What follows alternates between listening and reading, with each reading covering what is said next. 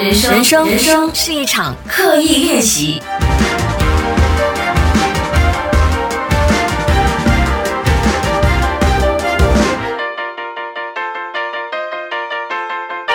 人生是一场刻意练习。你好，我是心怡，今天又来到了我们 MCO 特别计划的第十二天。那也一直收到越来越多的朋友在 IGDM 我啦，或者是 email 我。呃，跟我分享这十多天走来大家的一些小小的领悟，我真的是非常非常的开心。哎呀，哈哈哈我真的非常的满足，虽然真的有点累，甚至有一些朋友说，呃，一直在潜水在听，呃，我知道你很累，可是你可以继续吗？哈哈哈这样很可爱。做 podcast 是我从去年到今年一直在做的事啊，大家也不用担心我突然间会停掉，只是没有那么密。我知道说有一些朋友已经开始培养那个习惯，可能在每天早上都要听昨晚的那一集，这样啊，非常感谢大家会有这样子的一个交流的机会，也是因为 MCO，我真的很期待。还是跟大家见面比较好，我比较喜欢看到人，然后可以互动，然后看到大家笑的样子的那种感觉也是非常非常的美好。不过今天有新闻说，据说我们 MCO 不会延长啊，可是到底不延长是好事还是不好事，真的没有办法下一个定论呢。我们就静观其变，可是同时一定一定要保护好自己，口罩要戴，解手液要用，这样子。祝福大家都可以平平安安、健健康康。那今天呢，要讲的这本书，我必须很坦白的跟大家讲，这本书不是我的书，我也不知道为什么会出现在我的书架上。不过我看了之后，就觉得是一本好书，然后我觉得很值得推荐给大家，因为可能有一些在收听这节目的朋友需要。或者是我觉得这年头是不是都有很多的朋友在面对这类似或多或少这样子的难题，所以在这里推荐给大家这本书啊，大家绝对是可以听了之后给我 feedback，看看这类型的书是不是你喜欢的。因为我在想，我刚才在洗澡的时候，我在想说，可能结束了这十四天之后要做一个 questionnaire，希望大家可以帮我填填看，因为。我总觉得做 podcast 可能就是以前在电台还有计时的 一些交流，可是现在没有，总是不知道要怎么找那个方向，所以希望大家可以给我一些回馈啦，到底。怎么样的一个内容你喜欢，还是你有什么特别厌恶的，还是不喜欢的点，都可以跟我分享。你知道，就习惯了计时嘛，Facebook 留言也是很计时，YouTube 留言很计时，Podcast 没有的留言，我就觉得还是有点不对。OK，这本书叫做《情绪勒索》，情绪勒索。那写书的朋友呢，其实是一位资商心理师，他是周木慈医师，是一位台湾的医师来的。那周医师当然就是经验丰富啦，他面对很多可能曾经被情绪勒索过的人，然后这些朋友他们的心理状况可能都是长期处于一种紧张、紧绷，然后生活过得非常的难受。那我们先讲一下什么叫情绪勒索好了，情绪勒索，那我们先来学术型的哈，情绪勒索 （emotional blackmail） 是知名心理学家苏珊·佛沃。在《情绪勒索》一书中提出的概念，情绪勒索常见于许多人的人际关系中，包括职场、亲子、夫妻、朋友等。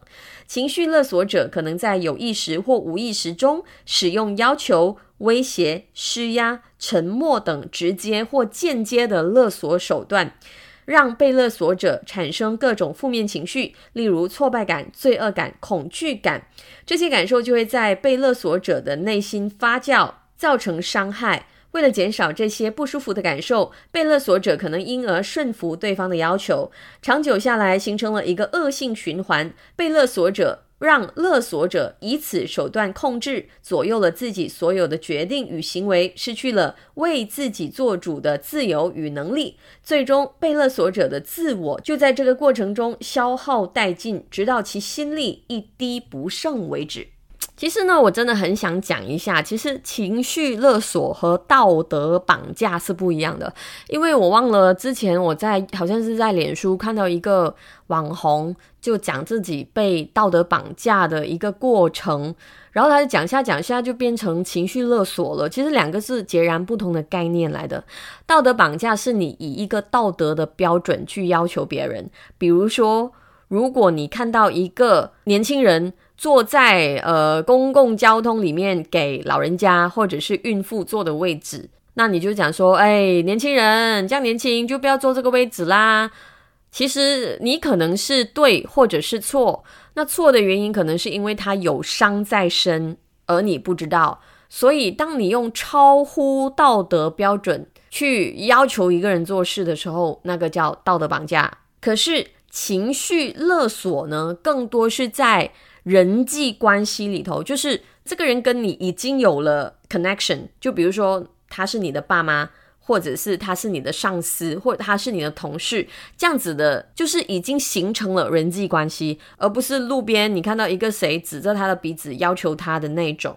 所以我觉得情绪勒索其实很常见的，在人际关系里面真的是经常都会发生，只是你有没有意识到那是一种情绪勒索？OK。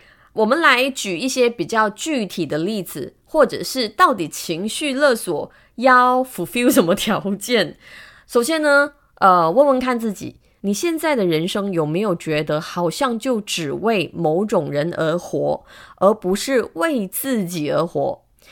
那你这个压力呢，可以是自己选择的，或者是其他人对你情绪勒索造成的，比如说。我是很爱我的妈妈，可是我清楚知道她其实没有对我有任何太过夸张的要求。她有时候会说一些老人家讲的话了，可是我知道那是因为就是她习惯啊唠叨几句，可是就没有勒索我。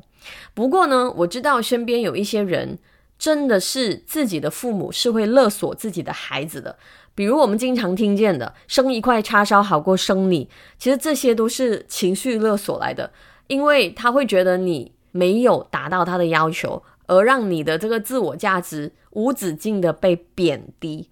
所以，首先先想一下你的人生，你现在的日常生活里面，无论是你的父母也好，你的朋友也好，呃，情人，或者是你的老公老婆，或者是同事、上司，有没有一些人总是用一些压力或者是贬低你的方法去要求你做事？然后他们有办法把事情讲的，你必须要做，你不做的话，你就真的不是一个人。然后当你经常性的，我可以说是被洗脑的时候，有时候你也会觉得说，我真的这么没有价值吗？然后你就会依据他的要求去做，然后日子久了，即使他不说啊，你都会觉得哦，我好像应该要这样。然后你就把像刚才那个 definition 里面讲，你就把你的自我。变得很小很小很小，甚至你根本都忘记自己是谁。先想一下，你的日常生活有没有面对这样子的状况？OK，接下来呢，我们再根据这本书把它 break down，就是根据周医师的讲法，有哪几个条件发生了之后，然后你确认了之后，就会形成情绪勒索。我们来看哦，第一个就是要求，可能我们来制造一个 scenario 好不好？可能我们就说上班的情况好了。周医师也特别强调，其实尤其是在职场啦，有时候我们会面对一些超乎我们职位所要负责的范围的话，那是很正常的。可是，就是第一点是要求嘛，那怎么样的要求会形成情绪勒索呢？比如说，我是老板好了，我会请我的同事 A 跟他说啊，你可以完成这一项任务吗？啊，同事 A 说可以，OK，那你可以也把 B 做一下吗？可以，你可以也把 C 做一下吗？呃，同事 A 就开始有点太多了，觉得。然后，如果我是一个会情绪勒索别人的老板，我就会继续说，呃，那 D 也做一下吧，那 E 也做一下。然后，然后同事 A 开始反弹喽，他说，哦，不行，我们的时间已经这样子那样子。这一个所谓情绪勒索人的人呢，他是会坚持他对你的要求，他完全没有打算要了解你的状况之下，他就坚持。他的要求，那这个是我们的第一个条件啊，要求。第二个条件呢，就是抵抗，刚刚我们讲的，同事 A 开始听到，哎，好像有点过了，他就开始抵抗了。OK，这个就是第二个条件。如果在过程中你开始有抵抗，无论是心里想抵抗，或者是尝试已经尝试抵抗的感觉，这个就是第二个条件。第三个条件就是压力。那像刚才讲的，这个情绪勒索别人的老板。呃，他完全没有站在了解他的同事的立场，一味的只是要求，甚至他会为他制造一些压力，比如是什么呢？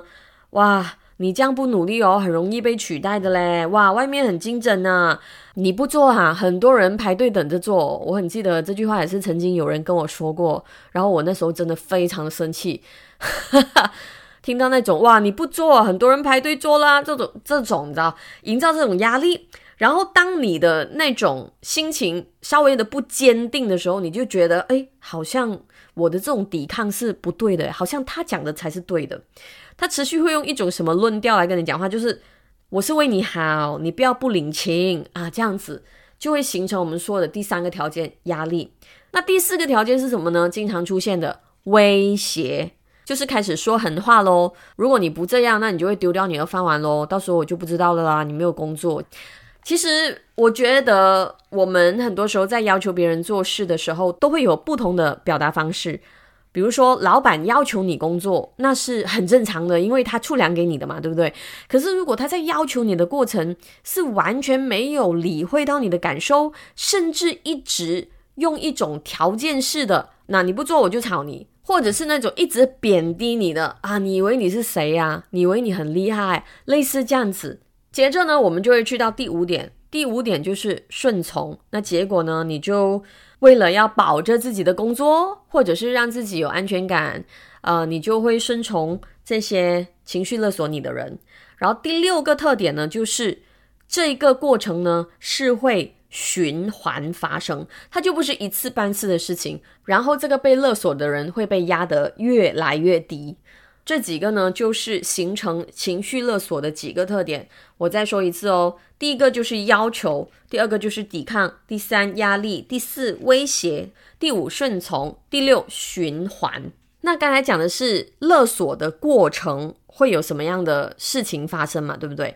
那你在被勒索的感受到底是怎么样的呢？我觉得这很重要，大家必须要 identify 一下自己的感受，去看看其实是不是你经常都被这样子对待，然后你不自知，你只觉得那种是一种要求，好像很合理，然后你就一直会贬低自己，形成非常大的情绪困扰。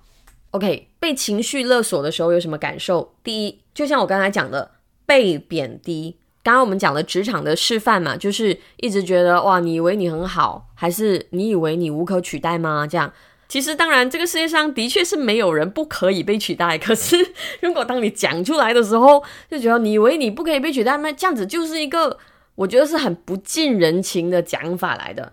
如果你是那种很苦口婆心的提醒你的同事。告诉他要提升自己的价值，同时帮助他成长啊，这是 different story。所以我很怕大家混淆，就是嗯，这样子就是说老板不可以要求我，还是我的男朋友女朋友不可以要求我是吗？不是不是，只是他有没有顾虑，在顾虑你的感受之下去要求。所以呢，被情绪勒索的时候，第一个最明显的感觉就是你被贬低。我们刚才讲了职场，我们讲一个感情的例子好了。很多时候，我们在两性关系里头，如果是处于一个不太平等的状态哦，一方面持续的贬低另一方，其实是很常见的。我身边有很多朋友都是面对这样的问题，就是讲呢，假设那个每天被贬低的是个女生，好吗？她就会一直觉得她的感受是不重要的，只有她男朋友的感受是重要。比如说，如果她要跟她的姐妹出去。然后她男朋友就讲说：“现在是你的姐妹比较重要，还是我比较重要？”其实这句话用开玩笑讲的没关系，就哦，现在你的姐妹重要过我啦。那就是很多时候讲话的语气是跟 intention 是很重要的。可是如果他是真的是站在那种责备、挑剔、批评的那种心情去讲的话，真的就是可以形成情绪勒索的了。情绪勒索者会营造一种呃感觉。他会给你有什么感觉？就是你是有义务和责任去满足我的需求的。比如说，你身为我的女朋友，你应该好好的孝顺我妈呀。然后，如果你的意识被牵着走的话，你就会觉得哦，对对对，我身为一个好的女朋友，我是应该不可以穿短裙，我必须要穿很长，然后不可以穿无袖的衣服，甚至你会有一种罪恶感，就觉得哎呀，我今天穿到无袖衣服，我觉得怎么自己这样子，我一定会让我的男朋友失望，这样，所以这就是其中一种感受，就是他会贬低你。那再来呢，就是他会剥夺你的安全感，比如我们刚才讲的哦，你再不这样做，你就会丢掉你的饭碗哦，或者是你不这样子做，我们就分手，我们就离婚，我们就断绝亲子关系，或者是你不这样做，我就死给你看，这些都是非常严重的情绪勒索。那这本书也提到一些挺常见的哦，在感情里面的情绪勒索的缘由。比如，我也经常听过这样子的例子。假设啊，假设我的家庭，我爸呃以前是有外遇的，然后我从小就看到我爸跟我妈呃在一个非常不好的婚姻当中。假设而已啊，我爸没有外遇啊，就是呃。我我，然后我就很痛恨我爸，然后我痛恨外面的女人，然后我觉得我以后的男朋友不可以这样子。那其实这就造成我从小就有一种不安全感，我总觉得就是男生在外面总是会，嗯，有不好的诱惑的时候就会把我抛弃，就好像有一点呃变成我妈以前的样子。那当这种不安全感，如果我长大了之后，我没有去意识到，其实。这个不安全感并不是源自于我现在的男朋友对我不好，而是源自于我小时候原生家庭对我造成的伤害的话，我就会持续为难我现在的男朋友。比如说打电话一次不听，我就会发飙，然后就觉得说你怎么可以这样？你应该是一个好的男朋友，你该随时随地都要接我的电话。那个分别在哪里哦？其实我的不安是来自我小时候的一些不好的记忆，可是。我长大之后的处理方式是我把它怪罪在我现在的男朋友身上，所以对我现在的男朋友来说，这绝对是一种情绪勒索来的。所以为什么？其实我不断的在我的内容当中，还是 YouTube 里面都一直讲，大家一定要看回自己的原生家庭，因为我知道每一个人都会被影响，而我自己也深受其害，可以这样讲，也不是说其害啦，每个人成长背景不一样，不过我的意识就够清楚。很多时候我知道是因为我是一个穷过来的孩子，所以我才会对金钱的概念有一些执着啊。可是当我意识到我心里的这个没有被填补的洞是来自小时候的一些不好的记忆的话，那现在呢，我看到我用我小时候的阴影去应对这个问题的时候，我可能就会 step back，我没有办法戒掉。我觉得啦，很难，每个人都很难去完全。戒掉或者是摆脱原生家庭，可是我们必须要有意识，OK？我们看到我们那个反应是这样子哦，因为原生家庭让我们现在看到这个事的时候有这种处理方式，那我必须要退一步，然后跟自己讲说不要怕，不要恐惧。你要记得，无论是你爸外遇也好，你小时候穷也好，那是你以前的事，不要把它带到现在，然后你就会继续思考说，OK？现在做什么对我来说是最好的？如果你有这个程序，慢慢的去判断现在的状况，而不是一味的被你的过去扯你后腿的话，其实会好很多的。那还有另外一种情绪勒索的案例是什么？就是那个勒索别人的人哦，总是觉得自己一直以来都是被亏待的。比如说，经常发生这个情况的就是妈妈。哎呀，我，在你们小时候啊，几辛苦啊，把你们拉拔长大，然后现在啊，叫他一个月给一万块我啊，都没有办法啊。我以前呢，几辛苦几辛苦，其实我现在嘴巴自己讲出来都觉得很不舒服呢。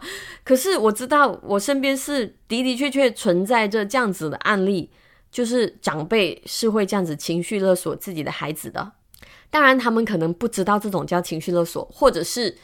你说恶意还是善意，这个我觉得不便讨论。不过这样子的一个对孩子的对待哦，孩子一定会要么就非常的恐惧这个家，感受不到爱，要么就是走到另外一个极端，都是我们比较不愿意看见的。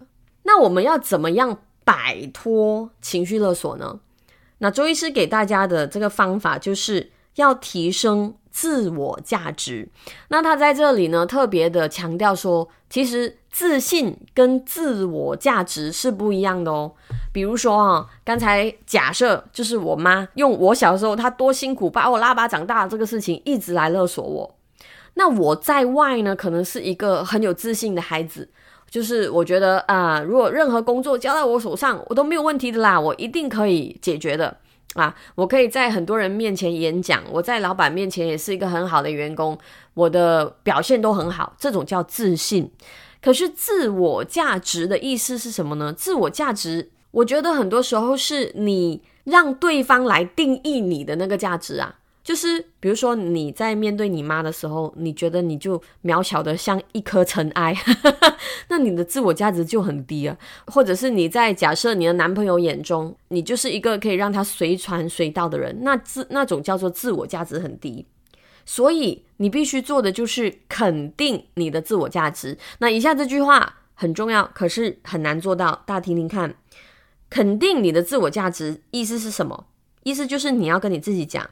我肯定我存在于这个世界的价值。我相信我不需要总是得做什么或证明什么才代表自己是有价值的。就算我有一些缺点，或者是有一些事我真的做不到，甚至有时候我会失败，但我都相信这些事情是因为我还没做好，而不是我不好。只要我好好努力，我相信我可以做得好。而我也不会因为这个失败就怀疑自己存在在这个世界的意义，这个就是自我价值。而如果你真的是觉得自己的自我价值很低落的话，到底要怎么样提升自我价值呢？首先，你必须要重视自己的感受。就像我一直都跟大家讲的，如果你那一刻是难过的，那你去难过，不要因为觉得说啊，我怕我妈担心我，或者是。我怕别人会怎么看我，就拒绝承认自己难过这一块，拒绝承认自己有压力。其实，如果你真的有压力，你难过，你难受，可以大哭，可以找朋友来讲，可以承认自己的脆弱，真的是没关系的。因为我觉得很多时候，如果人家 judge 你的话，那是别人的问题，不是你的问题。所以，第一，你要做到的是重视自己的感受。那接下来，你要学会。表达自己的感受，我觉得这也是很多朋友都相当 struggle 的一个部分。比如说，在职场上经常看到的啦，有一些事你真的觉得够了，比如说同事一直要你帮忙，帮到没日没夜，够了，你要懂得 say no 了。大家要记得，拒绝别人不代表是伤害别人呢。很多时候我们表达，呃，这个我觉得不行，这个我觉得不适合。并不是一件伤天害理的事来的，你要懂得重视自己的感受。你觉得被压迫了，太过了，然后你去表达，对不起，我真的是做不到，帮不到你。其实这个就是你决定站出来为你自己说话，保护你自己，也是提升你的自我价值的一个很好的方法。就是我觉得很多时候我们在拒绝别人的时候，如果你真的觉得很难开口的话，你先尝试让对方知道。你是尊重他的，你可以先了解他的需求，尊重他的需求了之后，你才说，呃，我真的觉得我做不到，那可能你会比较舒服，觉得说啊，我已经听你说了，我已经尝试用我的最大的力气去了解了，只是我真的是做不到，而且这样子的一个拒绝别人的方法呢，是需要重复性练习，一开始真的是很难的。之后呢，你就会变得比较可以客观，跟我们说不要 take it too personal 的做法去 say yes or say no，或者是我们经常讲的一句话，对事不对人，就是我不是针对你才拒绝你哦，我是真的是觉得我能力不及，或者是我的时间真的是扣不到，所以我才拒绝你。所以当你有那种理智告诉你自己。没关系的，就算你拒绝别人，别人不会讨厌你的啊。对，经常讲的一点就是太在乎别人的眼光也是死，所以大家可以去我的 YouTube 看那一集叫《一起来被讨厌》的 那内容。嗯，也不是说要柳高达啦，就我很怕大家误会，觉得说就是我让大家成为不友善的人，其实也不是。我觉得保护自己是很重要的，保护自己真的不代表你要去伤害别人。虽然坦白说，那个界限是很模糊的，因为你觉得你是在保护自己，很可能你也伤害了别人，的确是这样子。不过我们的认知就是这样的呀，比如说这一集内容，我只能够以我的认知觉得。大家可能是对这样的内容有需要，可能我做了之后，大家觉得都没有需要的，也是必须要由我的认知去出发，你知道吗？我们就尽可能的让这个世界、这个社会就是过得比较平衡些，在不伤害别人的前提之下，做自己想做的事。我觉得人生不外乎就是这样。不过讲到情绪勒索，有一个重点就是，人家勒索你，不代表你要被勒索。人家塞大便去你的嘴巴，不代表你的嘴巴要张开，就是 as long as 你的嘴巴不张开啊，他的大便都没有办法进去你的嘴巴。